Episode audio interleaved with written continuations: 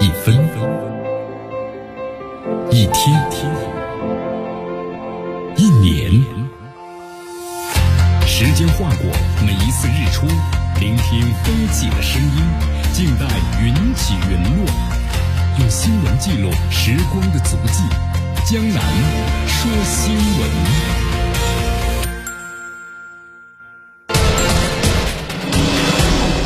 时政要闻，大事汇集，一样的新闻，不一样的观点。新闻早早报，新闻早早报，早听早知道。一下时间呢，欢迎大家继续锁定和关注江南的为大家所带来的 FM 九十六点七，绵阳广播电视台新闻广播。好，这段时间呢，你看这西方的媒体啊。也在一窝蜂的报道，这个佩洛西啊准备要访台啊，这风波呢越闹越大。那么对华盛顿来说呀，这个神经现在目前紧绷着。你看昨天看了一下这个 C N 有一条消息，说在这个幕后啊，拜登政府的官员呢一直努力向佩洛西包括他团队阐明啊，如果你们真的要打个引号访台，潜在风险。那么通过这样的一个啊旁敲侧击，让佩洛西相信，如果此行真的要是成型的话，那注定是不会平静的。你看这两天大家都注意没有？这美国媒体陆续报道呢，五角大楼的官员已经向佩洛西介绍了台湾地区局势很紧张，说明高度敏感呐，访台是有风险的。这拜登呢在二十号的时候也劝告啊，说军方的认为佩洛西你访台不是个好主意之后，你看这美国媒体也是接连披露啊，白宫和五角大楼很多的高级官员也表达了啊，你佩洛西要去访问打个引号台湾，那我很担忧啊。甚至包括美军的最高指挥官，这个参联会的主席马克·米利也表示呢很担忧。你看这美国白宫的官员们小心行事啊，那希望私下里啊都和佩洛西联系了一下，希望劝住他一句话：你别往这个火坑里跳了。有些人呢，你看在这个不断的劝阻佩洛西，但与此同时，你看在这个共和党内部呀，有些个鹰派人士一直在煽风点火。这个美国参议院，咱们共和党领袖呢？啊，麦康奈尔就宣称了，说佩洛西如果不访台，那么意味着呢，中国大陆将获得某种的胜利。你看，最近啊，率团访台的美国国防部呢，就前部长这个艾斯珀啊，也给这个佩洛西呢摇旗呐喊啊，说有应该有更多的美国高级官官员去访问台湾，帮助呢制定美国在该地区的政策。美国前国务卿佩蓬佩奥呢，也没放过这个蹭热度的机会。但蓬佩奥最近一段时间又开始挺跳腾的了，然后他说要参加呢下一次的美国这个竞选了嘛。他甚至叫嚷着说：“南希，我要和你一块儿去。”好，一边是劝阻，一边是挑唆。你看，现在出于这个准备要访台的风波核心的佩洛西，那么下定决心了吗？至今没有。这佩洛西年纪也不小了啊，比拜登还大，八十二岁的佩洛西，从政了数十年，是吧？他自己也说了：“我是中国呢三十年来最不喜欢的人了。”有自知之明啊。那能不知道访台的高度风险吗？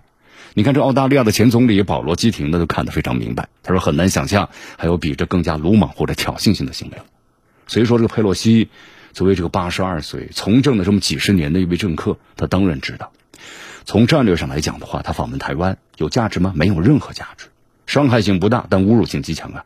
这对中国的强烈挑衅，那是往自己的这张日薄西山的脸上贴金啊！佩洛西他肯定有他自己想要的东西，他想要什么呢？想用这种的象征性手法，扭扭捏捏的展示所谓的民主自由的支持。你看，咱们中国国防部呢四个严重，外交部呢严阵以待，对吧？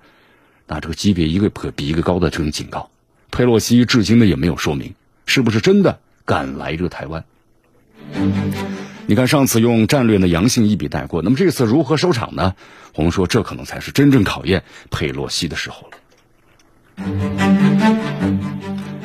好，江南再为大家说一下啊，你看，印太繁荣经济框架就是 IPEF，对吧？拜登呢，自从宣布启动之后啊，这是一个伪装成的区域经济合作的举措，其实呢就是一个小圈子，那主要目的就是遏制中国嘛，遏制中国的重要抓手。你看，最近这美国召集的印太经济框架的成员国呀，连续开了两次会，就想尽快把这个小圈子呀运作起来。你看，这美国他是从奥巴马时代就对中国采取了压制措施啊，就奥巴马说的嘛，我只是采取了比较轻微的一种的压制方式。的特朗普实行的极限施压，奥巴马时期就费尽心力，那么拉起了跨太平洋伙伴的啊这样一种协定，对 TPP，那么想把中国绕开啊。他当时奥巴马呢希望打造一个以美国为核心的亚太地区经济的合作框架，结果特朗普呀上台之后呢直接退出了。那这样的话，美国在这个地区影响力呢就缺失了。美国对亚太地区的掌控啊就被严重打击了。这个 IPEF 呀，很大程度上，那么就是要恢复呢这个 TPP 时代的一个经济秩序。看了一下这个拜登五月份在东京宣布的印太繁荣经济框架就启动的时候，他说了这么一段话：他说，美国将在这个框架之内呢，和其他成员国一道，为所有人民实现呢印度太平洋地区的自由开放啊，这个互通。繁荣等等等等这么一个愿景，但是实际上呢，这个 IPEF 呀，它不是个经济场域，因为它既不开放，它也不相关于经济。你看这个 IPF 看了一下，美国市场根本就没开放啊，它也不要求美国为其他的成员国提供什么优惠的准入，它反而要求呢其他成员国呀接受或者是遵守的美国制定的规则。你看这个 IPF 啊，口口声声嚷着要促进贸易，提高呢成员国的那么供应链的弹性，但其实呢。它只是在削弱呀其他的成员国对中国供应链的依赖，打造一个围绕美国的供应链体系。说白了，就这么一句话，这 IPEF 呢，就是用来遏制中国的战略工具。你看，在这个七月中旬的时候，十三号到十四号，美国和其他的十三个呢 IPEF 的成员国在新加坡举行了第一次的高级官员和专家会议，啊，框架之内讨论了一些呢初步的一些设想。然后在二十六号的部长级视频会议当中啊，就讨论了实际的议题。你看这个美国贸易代表呢，这个戴奇，还有商务部的部长就是雷蒙多主持，啊，展开了很多的一些议题等等等等，那么进行着讨论。你看一次视频会议啊，十三个成员国参加，还要谈这么多的议题，太多了。这个戴奇和雷蒙多尽心尽力，但是根本没办法让每个成员国在每个议题上都深入交流，所以达成共识可能吗？不可能。啊，这场会议呢，很大程度上就成了美方主导的一次呢外交攻势，就是意思就是说，你看我召集了这么多国家啊，我的 IPF 有多么团结，多么有影响力，可以为成员带来实实在在的相关的利益。其实能做到吗？雷声大雨点小。美国目前的话呢，通货呢，我们说高涨啊，那么经济面临倒退这么一个危机，自己都自顾不暇了，是吧？你看这两天，昨天又宣布了，美联储的密集开始加息了。毫不留情，把这经济危机呢转嫁到发展中经济体上。那么现在你指望这个拜登政府带领亚太地区的国家一起来发展经济，那么说难听点就是痴心妄想啊。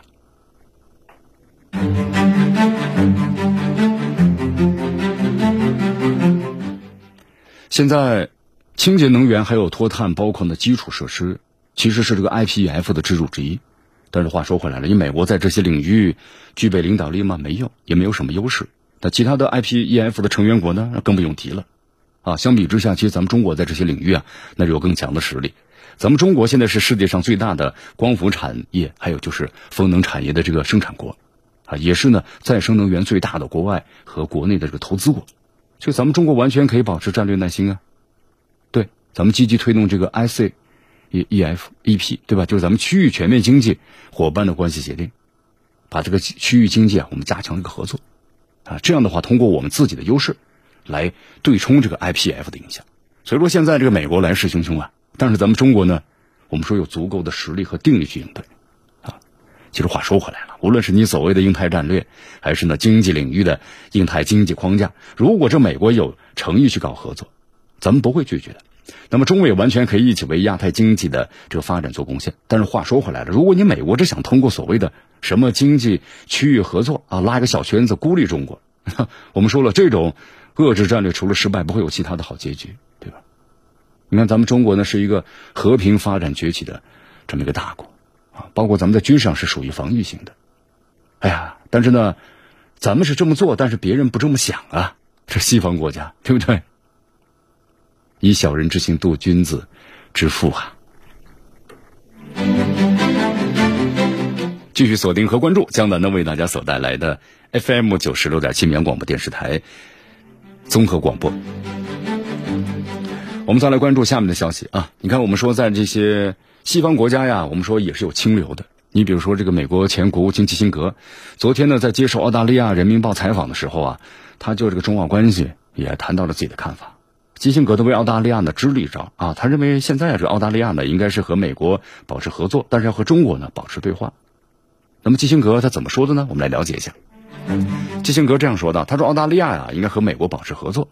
那么按照他的认知呢，他认为基于多方考虑，那么澳大利亚呢都应该和美国保持合作啊。就说澳大利亚呢现在已经和美国形成了同盟关系。大家都知道，澳大利亚呀，那么这个孤悬海外，但一直是呢英联邦的国家。经过了一战和二战之后呢，包括冷战，澳大利亚和美国呢已经捆绑在一起了。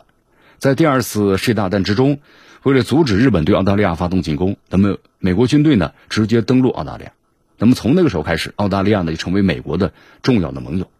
那么冷战时期呢，对付苏联，澳大利亚呢也强化了和美国的军事同盟。到现在为止的话，澳大利亚和美国的军事同盟关系呢，决定了澳大利亚那么需要和美国合作。基辛格的观点呢和澳大利亚的现实情况呢是保持一致的。还有就是基辛格认为啊，澳大利亚那个和美国保持合作的另外一个重要原因就在于澳大利亚呢作为是大洋洲啊，它是孤悬海外的一个国家。你看澳大利亚呢，我们说把它划为咱们亚洲了啊。其实从这个人种上来讲的话呢，很牵强啊。但是它又是孤立于这个我们说大洋洲之外的啊，孤悬海外。所以说呢，把它从大洋洲划到亚洲来，在相当长时间之内啊，它陷入过孤立主义。这个澳大利亚呢，我们和美国它存在军事同盟的关系，同时呢和英国属于英联邦的国家。但是地理上啊，看这个位置的话呢，很容易让澳大利亚产生一个孤立主义思想。在这个冷战结束之后的一段时间里呢，澳大利亚国内的政坛，包括呢社会的主流思想就显示，澳大利亚希望呢重新获得好的定位。澳大利亚呢也需要在这个欧洲立国啊、亚洲国家之间呢，就是做出这么一个选择。你看现在这个澳大利亚呢，我们说是太大洋洲的国家，但是呢，它又划归于咱们这个亚洲，所以它也希望融入亚洲的圈子啊。其实大家呢看一看这个澳大利亚，从这个上个世纪一一九九零年呢到现在为止。就是几位澳大利亚的总理，包括整体的政治心理啊，其实都是很正常的。那么从澳大利亚的这个发展来看呢，向亚洲的积极考虑。你看，包括之前跟咱们中国，那么在经贸往来方面非常的紧密。但是关键在于啊，澳大利亚在人种、政治、文化，包括呢社会心理层面，它都属于这个啊杨格鲁萨克逊的传统。所以说，这个澳大利亚呢，你看现在呢虽然把它划为这个亚洲国家了，但其实有挫折。这种巨大的挫折呀，澳大利亚呢。那后来就只好怎么样呢？重拾这个央格鲁萨克逊的传统。那么这种传统的话呀，使他在政治文化的驱使之下，又回到这个西方世界了。所以说，这个美国、英国、澳大利亚，那么最终形成了这么一个小集团。站在实事求是的角度呀，从种族还有政治心理、文化认同方面，那么澳大利亚呢，它确实又是这个白人的国家。像基辛格呢，之所以认为澳大利亚那个和美国保持合作原因，澳大利亚呢，目前呢虽然是孤悬于大洋洲。但是呢，通讯技术和地理，我们说交通大规模开发呀，现在这个世界都成为地球村了，啊，就是整个距离，你看拉得很近了。你要是坐这个飞机的话，我们说对吧？几个小时之后呢，你可能就在这个地球的另一端了。但你自己的感觉就是你好像还在自己的城市里，这就是地球村的这种概念。交通科技的发展把这个距离拉近了。澳大利亚的地理位置呢非常关键，因为现在这个美国全球霸权呢在太平洋地区全面遏制中国。你看，现在美国已经是，啊，构筑起了三道岛链呢，遏制咱们中国。但是目前基本呢被击得粉碎。在这种情况之下，你澳大利亚作为夹在中美两个大国之间的岛国，那么它的作用点是什么呢？它的作用点就是美国呀围堵中国的战略当中得到前所未有的凸显。所以说，基辛格呢表示，澳大利亚呢如果想要维护自身的安全，维护美国主导的，就是基于呢规则的国际秩序，它只能够跟随美国。但是基辛格还说了这么一段话。澳大利亚呢需要和中国对话。你看这个近几年中澳的关系发展当中遇到的种种问题啊，基辛格呢有点看不上澳大利亚的政客。你看，无论是这个号称的政治推土机的莫里森，还是刚刚上台的这个阿尔巴尼斯，啊，基辛格呢我们说是一个人老成精的政治家了。他认为这两个人呢表现太过于拙劣，就是完全的顶成了体现了英王是把英国呀就是罪犯流放到澳大利亚，因为澳大利亚呢以前就是属于这个。欧洲呢，啊，专门是流放这罪犯的地方，不毛之地，流放罪犯罪犯。所以澳大利亚现在很多的这个呃居民的话呢，都是以前这个罪犯的后裔嘛，所以形成了一个很不客气的话，叫流氓地痞的气质，没有呢形成一个成熟的政治家的风范。呃，基辛格认为澳大利亚呢，它是地区大国也和发达的国家，那么在处理和中国关系的时候呢，从莫里森和这个阿尔巴尼斯，去将这个外交啊当做小孩子过家家了，就一时口快，对吧？那硬生生的把中澳两国的关系啊变得是非常的糟糕。所以基辛格呢这样对记者说：“他说澳大利亚呢必须要和中国对话，你不能够用政客的私人啊好恶来绑架呢整个的国家关系。那么澳大利亚的政客们呢不太成熟。”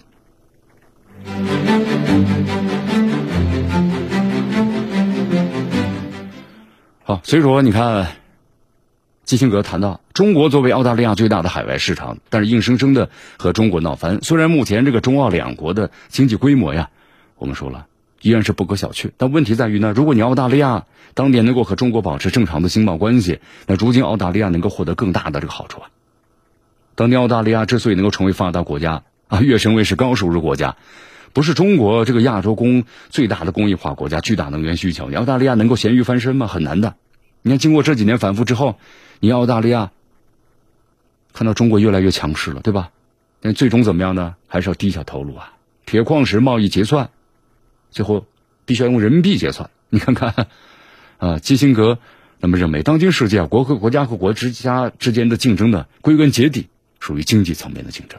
你澳大利亚呢？你看你耍着嘴皮子和中国斗狠，但损害的还是自己的利益，啊，所以说鉴于澳大利亚和中国的经贸关系啊，还有就是澳大利亚的自身的利益，他确实要和咱们中国保持对话。好，你看基辛格劝说澳大利亚和中国对话呢，还有个原因，就是美国要遏制咱们中国，他的全球战略在太平洋的地区是下了重注的。你看这美国组建起了英美澳三方这个防务关系。啊，这是一个我们说了盎格鲁撒克逊的小集团，那么随后又组建了所谓的四方安全对话机制，把这印度也拉入其中了。这美国呢还重启了五眼联盟。你看基辛格就认为啊，那么在这一系列举动背后的话呢，隐藏着美国的重头戏。这美国目前的主要战略竞争对手那就是中国，但中国具有强大的军事能力，对吧？你甚至能够和美国呢，那互相确保这个摧毁。那既然要要真真的是我们发生正面冲突的话，我们说核武器是难免的，那我们说这核武器啊，其实现在处于核威慑，因为核武器的这种打击的话，对全球都是毁灭性的，所以美国不敢动武力对中国施压，这是一种前提啊，这就意味着中国和美国在竞争的时候呢，那主要就是经济和科技方面的竞争。你看目前呢，咱们呈现出了一个啊空机化和金融化的这个美国嘛，就想要和想要凭这个一一国之力、一己之力和中国竞争。你看从特朗普时期。啊极限施压看出来了，其实美国特朗普已经感受到了，靠你一国的话，心有余而力不足。所以说，到了这个美国拜登这一代的话，就发现了，你靠这个自己的话不行，那怎么样呢？就提升这个盟友的力量，来共同遏制中国啊。那么基辛格认为呢，澳大利亚的政客呀，太过愚蠢了，和中国的政治关系陷入僵局之后呢，经济关系必然会影响的。那么经济关系影响，好，你的澳大利亚的收入整体实力也就下降了，就这么简单。啊，对于美国全球战略而言就不利了，是吧？那么从这个美国对中国的全球战略角度来说呀，基辛格就劝这个澳大利亚的政客，你们还是和中国对话吧。哎呀，基辛格转眼之间，你看啊，上个世纪的风云人物是吧？今年的九十九岁了，啊，被称为是人老成精啊，这么一个达到这样的一个境界了。那么对一些问题的看法呢，我们说是比较透彻的。但是现在关键在于啊。我们说这些清流，它不是主流啊。现在这个上台的啊，西方政客们，尤其是澳大利亚的政客们，那都是把政治挂在嘴边的。你看，对于国内反对中国的氛围啊，已经是依赖了。你想要在短时间之内让他们改变对中国的态度，非常非常的困难。你要达成达成目标的话，我们说还需要时间的。一句话，中澳关系啊，归根结底取决于是中美关系的发展。那么基辛格呢，他把希望是基于澳大利亚。就是意思呢很明确，就澳大利亚你要有独立的作用，但其实呢这个愿望也不可能成真啊。我们说了不可能成真的，因为毕竟澳大利亚呀只是美国战略的一个服从国而已。继续锁定和关注江南呢为大家所带来的新闻早早报，时政要闻，大事汇集，一样的新闻，不一样的观点，新闻早早报。新闻早早报，早听早知道。以下时间呢，欢迎大家继续锁定和关注江南呢为大家所带来的 FM 九十六点七绵阳广播电视台综合广播。好，最近这韩国呢出了件事儿，出了什么事儿啊？这韩国一百九十名的警察署长啊，他们开会了。这开会怎么是出事儿的呢？他们是违规开会，就没有任何的命令。但是呢，这一百九十名的警察署长就聚在了一起，啊，这种情况呢，等同于是军事政变。哎呦，这到底是怎么回事呢？你看，这个韩国总统尹锡悦上台之后啊，他力图摆脱呢前任的影子。他一上任之后呢，现在是进行了一系列的大刀阔斧的改革。那这样的话呢，不可避免触动了其他的利益集团，在这个韩国政坛呢，包括社会上都掀起了一场的啊腥风血雨。你看，在这个昨天的话，有这么个消息，就是韩国的警察和韩国的行政安全部门呢，目前就站在了尹锡悦的对立面。你看，这个就是对抗的双方的背后，现在就是韩国最大的一个在野党共同民主党，然后呢，就还有就是尹锡悦政府。你看，所以就出了这么一件事。这个事件的起因啊，它是有原因的。就韩国政府呀，计划在行政安全部呢新设立一个新的部门。这个部门的作用干什么呢？就是直接管控啊警察的指挥，包括人事权。你看新设这么一个部门的话呢，相当于是把这个警察部门就架空了，对吧？你的人事权，包括呢指挥权，都是归我来管理的。这是一个专门的管理警察的部门。所以说，啊，目的呢在于削弱警察的权利。那么在一定程度上呢，也会破坏警察的政治的中立性。啊，你到底是支持我还是支持呢我的这个反对我的啊共同民主党？你看，这就影响到这个我们说在野党的政治利益。用这个共同民主党议员呢朴用镇的话来说，如果这个法案执行的话，那么警方将沦沦为呢，那么尹锡悦的忠犬。在这里相当为大家介绍一下啊，你看这个韩国前总统文在寅呢，就在卸任之前呢，完成了司法改革，他他想把这个检方呢分权，然后赋予警察呢有起诉权。但是现在这个行政安全部长啊横插了一脚，就可能会使文在寅。就他所做出的这个努力啊，那就付之东流了。而且呢，这个警员们呢，感觉就是一夜回到解放前了，啊，所以说这条这个政策的实施啊，那么在韩国警界引起了非常大的不满。很快呢，在韩国，韩国一共有四百七十名的警察这个署长啊，那么四百七十名当中的一百九十名这个警察署长呢，私下里就自行召开了全国警察署长的会议。所以说，这是一个没有呢得到这个批准的会议，那就是以示抗议。啊，这场会议的话呢，主要的主导者，呃，这个柳三荣，那么因此呢也丢了工作，所以说可想而知啊，就在很多警察的视角里头，柳三荣呢是为全国警察的争取合法的这个权益，就感觉好人没好报，是不是？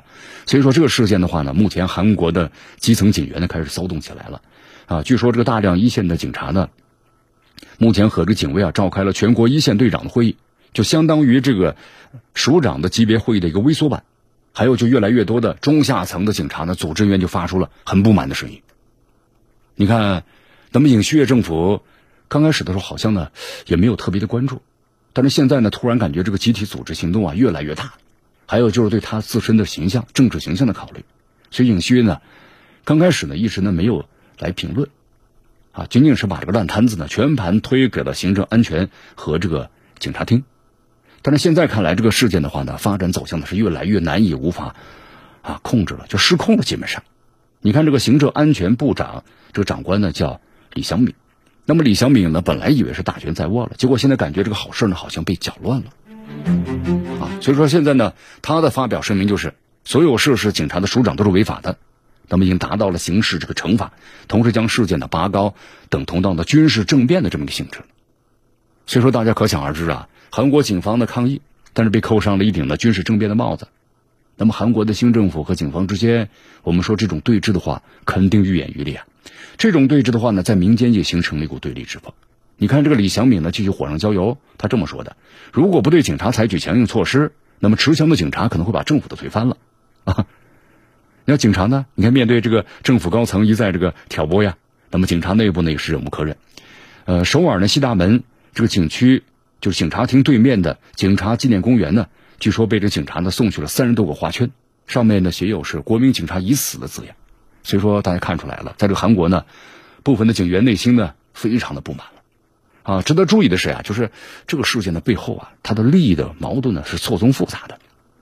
那么现在看来呢，是这个韩国行政安全部和警察组织之间的矛盾，而且呢进一步的激化。但是我们说了，它可能会延伸出呢其他的问题。再导致啊激烈的内部斗争，啊，到时候你看这个李祥敏发出警告，并非完全不可能啊。那么这个事儿的话呢，真是可大可小，啊，如果得不到妥善处理的话，那尹锡悦往后的执政之路恐怕是不能够用不顺利来形容啊，那是荆棘丛生啊。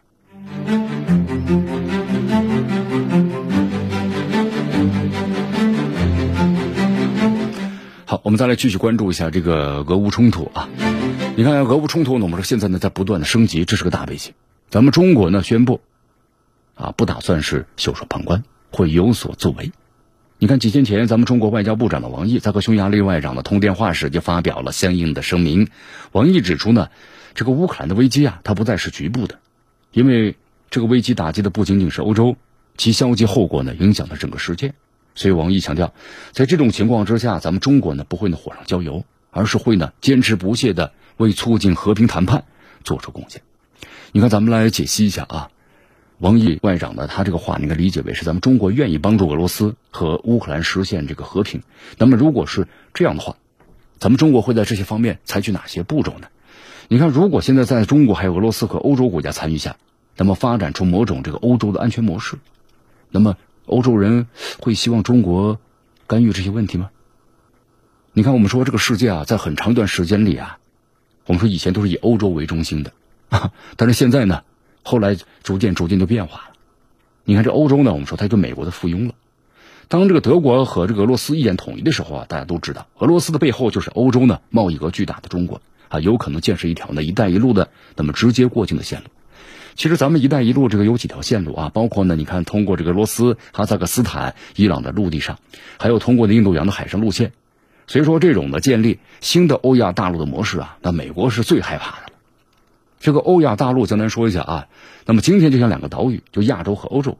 你看，所有的物资通过美国控制的，就是运输海上的路线，包括呢军事基地，像这个苏伊士运河、马六甲，还有霍尔木兹海峡。也就是说呢，关键的陆地上和海上的都是由美国在控制的。但是在这个新欧洲呢，大陆中间有一个巨大的俄罗斯，俄罗斯，美国要监管吗？俄罗斯也不可能叫你来监管，所以对于美国来说，这就是主要的挑战。因此的话呢，事实上，包括像这个啊，苏尔茨、这个马克龙，还有其他的前欧洲领导人，那么都会看重啊，就是中国提出的积极建议。你看，在这个俄罗斯的特别军事行动开始之后，就是今年的二月二十四号，那美国就立即开始威胁咱们中国了嘛，就说如果中国你不采取措施制裁俄罗斯，就会产生重大的后果。然后呢，美国向中国呢施压，对吧？成功了吗？没有成功。那么在这方面，咱们中国在准备在多大程度上，那么反对这个美国呢？你看，首先这个美国的威胁呀，它是针对中国的全球性的公司，就是它的这种威胁。我们说这些公司啊，存在于是美元空间，所以说美国那必然会受到就要制制裁。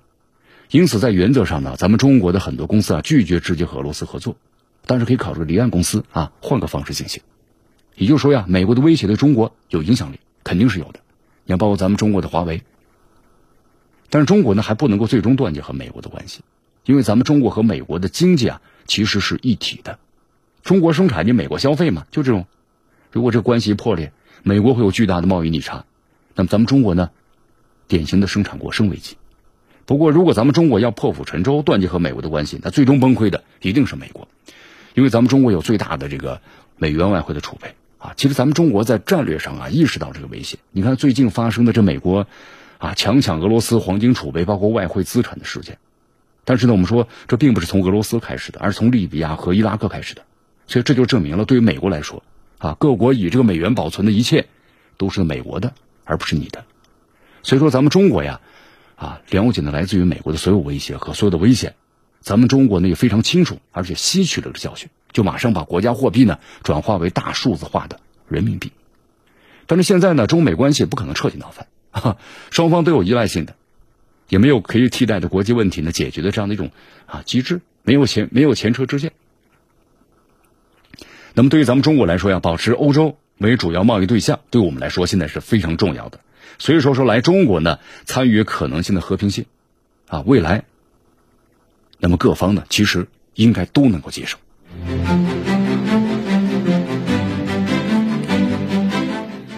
所以说，这欧洲呀，也是咱们的合作的最巨大的一个伙伴。你看，这个欧洲国家，但现在呢，我们说啊，遭遇一个史无前例的断气危机。你看，现在欧洲的各个国家呀，哈，这个心跳呢，恐怕随着现在俄罗斯天然气供应量变化呢，起伏不定。你看，挺有意思的啊。这北溪一号管道呢，结束了为期十天的年度检修，但这俄罗斯方面宣布不可抗拒力又进入了维修状态了。俄罗斯天然气股份有限公司向西方国家呢发出了通告，北溪一号的单日的供气量啊比当前的水平呢削减了一半，原因是呢又有一台涡轮机需要维修了。你看，一接到这个通知之后啊，我们说欧洲这些国家呢可能感到心痛啊啊！此前这个北溪一号因为这个年度的正常检修，已经是导致供气量呢只有百分之四十了啊，那么再下调一半，只有百分之二十了，是吧？每天输气量呢只有三千三百万立方米。我们说这个量是不可能满足欧洲各国的用气需量的，所以大家看到没有啊？这个俄乌冲突的持续，那么欧洲饱受呢断气惊魂，啊，从这个北溪一号管道这个涡轮机的维修，到现在呢出现不可抗力，供气量减少，再到这个北溪一号啊年度的维修啊，以及当前呢又台涡轮机出现毛病，你看我们说这个俄罗斯一步步的它，那就是啊掐紧了这个欧洲的天然气的这个命脉了，所以说德国挺不满意啊。我们说，在价格管制的情况之下，德国天然气呢，从原先的每兆瓦时二十欧元，现在已经涨到了现在的每兆瓦时一百六十欧元了，这价格翻了，小学生都算得出来啊，八倍。所以德国方面也声称吧，根据他们掌握的信息，影响输气量的技术原因根本就不存在。哎，但是俄罗斯方面呢，很不客气的回答：我们的产品那就是我们的规则，对吧？我说有问题就有问题，那不管你欧洲国家再怎么抗议，那只能够干瞪眼。好，欧洲各国呢，我们说现在呢非常担心，就是被断气了，所以说现在不断的在囤气啊。根据这个专家们的预测呢，从今年的十月份到明年的三月份，那么欧洲呢至少需要两千七百亿的立方的天然气，就才能够满足呀这个冬天的需求。目前的话呢，欧洲组织要求各国呢从现在开始，那么自愿减少呢百分之十五的天然气使用量，来保障呢天然气储备粮足够呢是安全的过冬。那么各国上演了一场我们说要囤气大战。这德国能源部呢，率先是拉响了警报，出台了一系列的措施。你看，包括呢，把这个所有的路灯的亮度呀调低百分之七十，呃，不要浪费电嘛。游泳池呢，水温降低啊。重工业全部呢改变了生产那个路线啊，尽可能的使用煤炭或者石油来作为动力。还呼吁呢民众，咱们洗澡的时间减短啊，只洗五个部位，速度快一点，减少呢这个用气量。所以大家发现没有，这个欧洲的能源危机啊，已经发展到何种程度了？所以说，大家看到没有？现在不光是军事方面对抗的经济，对吧？能源，那么俄罗斯呢以天然气为武器，你看在这欧洲开辟了战后的第二战场，而且那个效果呢还真不错啊！这反制效果。眼下呢这俄乌冲突，我们也不知道什么时候呢是个头。那欧洲能不能够熬过今年冬天还很难说。你看，啊，到时候这些欧洲国家是不是还有余力为乌克兰输血呢？因为乌克兰说了，今年冬天的话呢，这个供气不足，那欧洲国家说我们来帮你。还有余力为他帮吗？啊，不乐观的。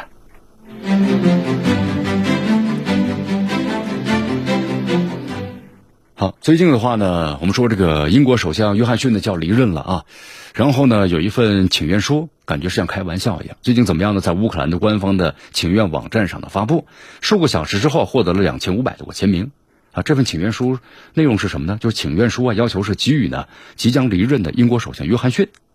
就是乌克兰的国籍，让他成为呢乌克兰的总理，是不是挺有意思的？政治挺有意思。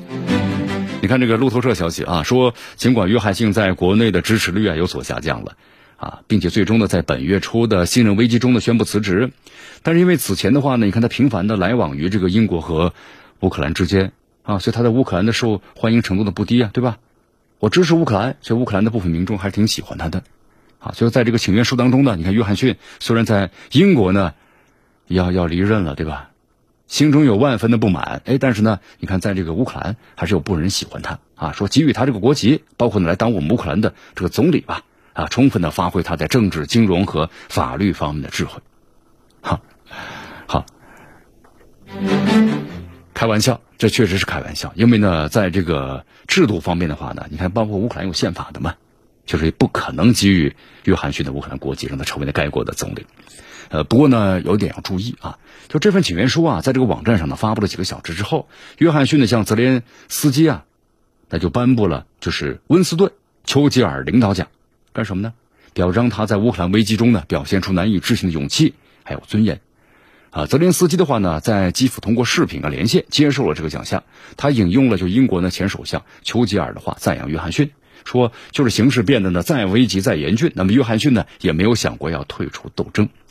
呃，但是他在接受这个讲师啊，没有提到这个请愿书的事儿。据说，如果这请愿书收集到超过二点五万个签名的时候，那么泽连斯基呢，按照他们的这个规定，就有义务要做出正面的回应了。那么，泽连斯基会怎么去回应呢？继续锁定和关注江南的为大家所带来的新闻早早报，时政要闻，大事汇集，一样的新闻，不一样的观点。新闻早早报，新闻早早报，早听早知道啊！哎呀，这个俄乌冲突啊，导致这个欧洲，你看我们说一开始的话呢，那是在美国的这个率领之下，那大家呢一条心，然后呢对俄罗斯实行了严厉的制裁。但是到现在为止，半年的时间都快要过去了，俄罗斯没垮，对吧？但对整个欧洲来说，也能源造成的危机，那现在这个欧洲心跳啊！所以说，慢慢的在欧洲内部的话呢，出现了很多不同的意见。你看，昨天这个有条消息啊，奥地利的议员的马丁啊格拉夫，然后呢就呼吁欧盟对乌克兰的寡头实施制裁啊。他他为什么会提出这么一个建议呢？就他认为这些乌克兰的寡头啊，那么是俄乌之间发生军事冲突的罪魁祸首，而且他还认为呢，就是欧盟目前的乌克兰政府呀存在呢严重的缺陷。你看，格拉夫呢是在就是本周啊，社交媒体人物脸书发表的这么一篇这个长文。然后呢，还配上了他最近的一次接受采访时这个视频的片段啊。他说，他要求这个欧盟当局对乌克兰寡头呢赶紧制裁，把他们的游艇啊、什么资产呢、财产呢全部没收，把这钱干什么呢？来帮助呢乌克兰的难民啊，同时赔偿这个就是欧盟的公民们因为对俄的制裁而遭受的相应的这个损失。咱们介绍一下这位格拉夫吧，他在这个奥地利啊属于是右翼的啊政党的自由党，就是 FPO 的成员，就他认为这些寡头已经是榨干了乌克兰。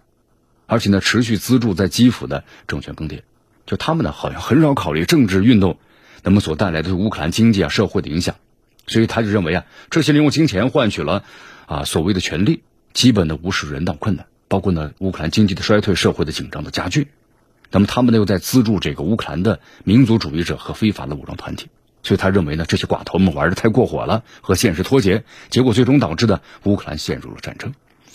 这格拉夫还指出啊，他本人认同呢欧盟对俄罗斯寡头的制裁，但他不明白，他说为什么这欧盟只对俄罗斯寡头制裁呢，而不对这个乌克兰的寡头采取类似的行动呢？特别是乌克兰人民和欧洲人民，那么对这些人的所作所为应该要付出代价的。他说呀，这些人呢，现在应该为他们对乌克兰和全世界所做的一切受到惩罚，而且指责就是欧盟纵容乌克兰的寡头，允许他们在欧洲享受生活。你看，他说，如果不对乌克兰寡头实行制裁，那么这些实际上呢，将确认就是欧盟权力的最高层的这个腐败。好，如果要是真的实行制裁的话，那这乌克兰可能迅速就要现在看来要崩溃了，对吧？那么他们只能呢，你看整个的欧洲、欧盟，包括这美国，那么实行制裁的目标呢，它就是乌克兰的这个啊对立的一方，那就是俄罗斯。啊，其实这是一个很简单的道理，但是我们从这就看出啊，那么在这个欧洲的内部呀，已经出现了什么矛盾、不同的意见。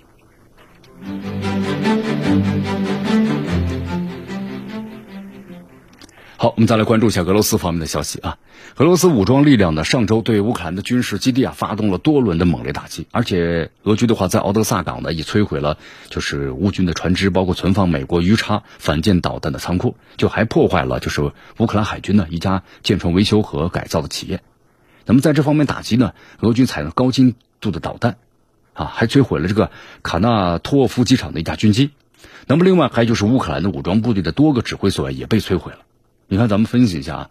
那么这些攻击的话呢，是不是啊？结合一下最近俄罗斯所发布的相关的消息，就可能新的一个阶段的军事特别行动是准备工作当中一部分。你看，俄罗斯的空天军、海军，还有这个导弹部队，还有炮兵的话呢，都参与了这些行动。你看，还看了一下来自于俄罗斯方面的消息啊。俄罗斯国防部的发言人呢，科纳申科夫中将呢这样说道：在敖德萨这个海港的修船厂区之内啊，海基的远程导弹呢。那么击毁了船坞中的乌克兰的军用船只啊，包括这个美国提供的鱼叉反舰导弹的仓库，而且还瘫痪了他一家这个啊修船的这个造船的这么一个生产能力。你看到现在为止的话啊，就这么几天，那么俄军对这个乌军的第四零六炮兵旅呢临时驻地攻击消灭两百人，九门火炮和一台那个军用的装备。那么同时呢，俄炮兵还对乌克兰民族主义武装的顿巴斯营，那么造成了六十多人的死亡，啊，就是打击每天都在不断进行，那么一天呢从几十人到上百人或者几百人、数百人，所以说对于这种情况的话，乌乌克兰它能够迅速的补给吗？所以说新的一个军事行动这个新的阶段，我们说准备工作对俄罗斯来说，看来确实是在准备之中。你看，包括之后呢，俄罗斯国防部也发言说，我们等待进攻的开始。那么这个方向在哪儿呢？可能是在尼古拉耶夫，也可能在哈尔科夫，那么也可能是啊扎波罗热，那么也可能是三个方向的，那么一起来发起。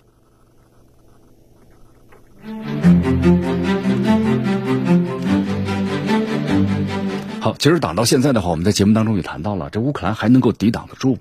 那么通过乌克兰的这个媒体的报道，那乌克兰似乎呢，好像。不仅是抵挡住了，还要准备展开这个反攻，对吧？以前展开的反攻是从六月份开始，后来又是七月份，后来又八月份，又后来又往后延期，就是百万大军。你看我们在节目当中也做了这个分析，我们说这是一种舆论战呢，但实际情况呢，可能要比这个乌克兰可能所说的要糟糕得多啊！你看我们说对这个西方国家来说，七国集团也承诺无限期的要支持乌克兰，不过西方和乌克兰呢都没有想到局势变化的这么快，那么西方多国的这个态度已经发生变化了。他们一直愿意支持乌克兰吗？你看刚才我们谈到奥地利，对不对？在内部的话呢，其实已经有这个不同的意见了。在支持乌克兰的话，俄罗斯不仅呢不崩溃，而且呢利用这个能源、金融方面，那么成功的来反制这个欧洲啊。所以说现在欧洲的话呢，这心态就完全不一样了。他们呢不太愿意再支持乌克兰了。所以有多种迹象表明啊，那么俄乌局势在九月份呢可能会迎来一个变化，美国可能会带头改变立场，也可能不再支持乌克兰。那为什么会是九月份呢？来，江南和大家一起分析一下啊。你看，美国为首的西方啊，希望呢无限期支持乌克兰，对吧？把这个俄罗斯拖垮。不过现实我们说了太残酷了。那么这样的话呢，他们必须要改变自己的立场。你看，目前的话，美国支持乌克兰态度呢，虽然还很坚定，包括武器啊、各种的援助的资金啊、物资啊，源源不断的就运往这乌克兰了。但是说这种局面很快就要结束了，就大家觉得不太可能吧？拜登政府现在最大的问题是支持率下滑了。你看，我们说共和党呢，利用他的这个问题，那不断的在怎样开始呢挑衅他，然后呢抹黑于他，对吧？在总统选举方面步步紧逼。美国十一月份中期选举就要开始了，这中期选举啊很重要。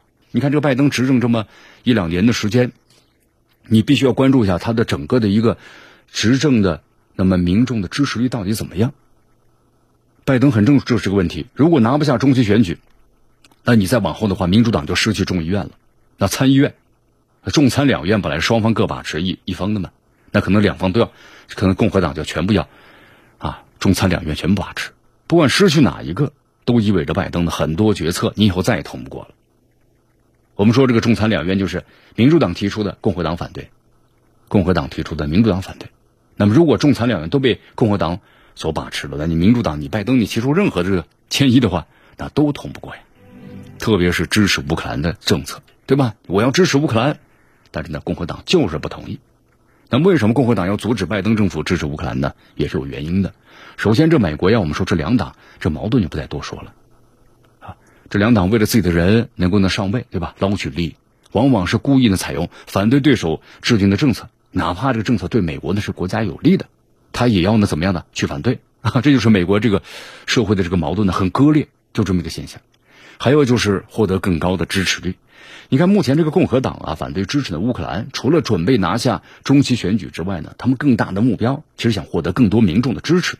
就两年之后美国的大选才他们真正的目标，拿下众议院或者参议院，啊，只能让他们捞下那一点点的利。但如果要是把美国大选拿下来了，再加上他们自己控制的众议院和参议院，那才能够获取更大的利益啊。所以说，目前这个拜登啊，成为美国有史以来呢。民意调查已经是最低的一位总统了，很多议员就看到这个问题了。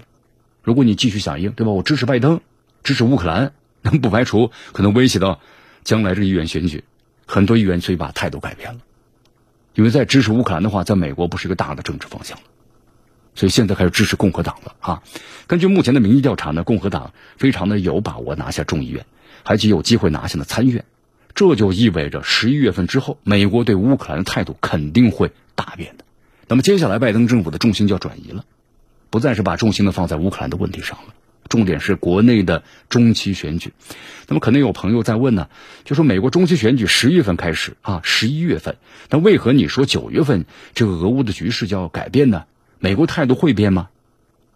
会变的，原因和这个美国的支持政策是有关系的。你看，这美国对乌克兰呢已经批准的援助，那么持续到这个财政年度结束。这个财政年度什么时候结束呢？九月三十号。因为美国有个惯例嘛，在中期选举临近的时候啊，很多重大的决策都不再出台了，因为呢很难以通过的，通过了后期可能要不都要被废止啊，这是个大的趋势。也就是说，在九月份的拜登还可以提出提案，也有可能通过，但九月下旬呢就很难很难了。而且我们说了，美国这个流程啊，你看众参两院审批的话，呃，一般下来流程走完至少都要一个月，对吧？至少要一个月，但是正常走两三个月都是很正常的事情了。而且还要参与中期选举，那这美国的民主党、共和党都是为自己的前程着想，对吧？拉拢支持者，那么谁还有精力去关心关于乌克兰的提案呢？而且现在呢，美国大量民众已经不像以前一样了啊，全部支持这个乌克兰。现在的话呢，可能很大一部分都不太想支持。因为疲惫了，就是说的疲惫了，所以说现在的话，那再提这个提案的话，可能是白费力气不说，而且会得罪呢很多的支持者。所以说，在这种情况之下，而且共和党呢有希望拿下就是两院的情况之下，这个提案自然就没有人关心了。所以说，拜登的话，你九月份很难再提出就是支持乌克兰的提案了。那么，如果中期选举又失去了众参两院的话，是最坏的打算，或者失去其中一个的话，那你接下来两年这个拜登关于乌克兰的提案，你很难支持了，对吧？你提出来的，那我共和党就要反对。反正我现在共和党在众参两院已经占据了绝对的优势。好，现在的话呢，我们说，其实，在欧洲内部的话呢，反对之声是越来越多了啊，态度已经跟以前二月二十四号刚开始头一个月、两个月已经发生巨大的变化了。你看，这匈牙利七月份就表态拒绝向乌克兰提供武器，而且匈牙利积极呼吁啊，欧盟不要再卷入这个俄乌这个危机了。啊，匈牙利这几个月一直在反对嘛。那么还有意大利态度也变化了，意大利的外长呢发表了很多讲话，许多人解读为意大利不支持乌克兰的啊。当然后来有人这个啊就是辟谣了，就是说误解了意大利的意思。其实这个辟谣啊也是在 解读的不太正确。当时这意大利的外长呢啊迪马约他原话这么说的。看守内阁权力有限，意大利呢无权继续呢武装着乌克兰。你看现在这个目前意大利呢，我们说刚好属于这个看守内阁的状态嘛，那么就意味着意大利的没办法再支持这个啊武装乌克兰了，就这个意思。看守内阁什么意思啊？就是过渡内阁。意大利总理因为辞职了，新总理呢还没有上台，这就意味着意大利呢处于看守内阁的状态了。意大利总理选举什么时候啊？九月十八号，挺巧合，跟美国一样，又是九月份。那么意大利的总理为什么要辞职呢？因为这个俄乌就是冲突发生以来啊，意大利呢配合着欧盟的制裁俄罗斯，啊，该国呢我们说呢，通胀高企啊，那经济恶化呀，那意大利本来就负债很高了，结果今年这么一搞的话呢，俄罗斯没有搞垮自己呢，出现了债务危机，所以就转变态度了。那么意大利爆发这个危机，欧盟会救吗？当然不会呀。我们说这个希腊就是一个很好的例子啊，你看瑞士也改变了嘛，瑞士态度三天两头在变，对吧？包括北约希望呢，瑞士接受乌克兰的伤兵，结果怎么样呢？被瑞士也给拒绝了。所以很多国家都在摇摆了。英国呢也不那么积极了，约翰逊都下台了，是不是？很多西方国家受制于能源的问题，导致本国经济恶化，所以说立场开始都摇摆。好，以上就是今天的我们新闻早早报的全部内容啊。那么接下来呢，我们就进入今日话题。今天的今日话题啊，咱们说一说西方技术优势正在丧失，美国呢强推芯片法案，中国芯片正在崛起。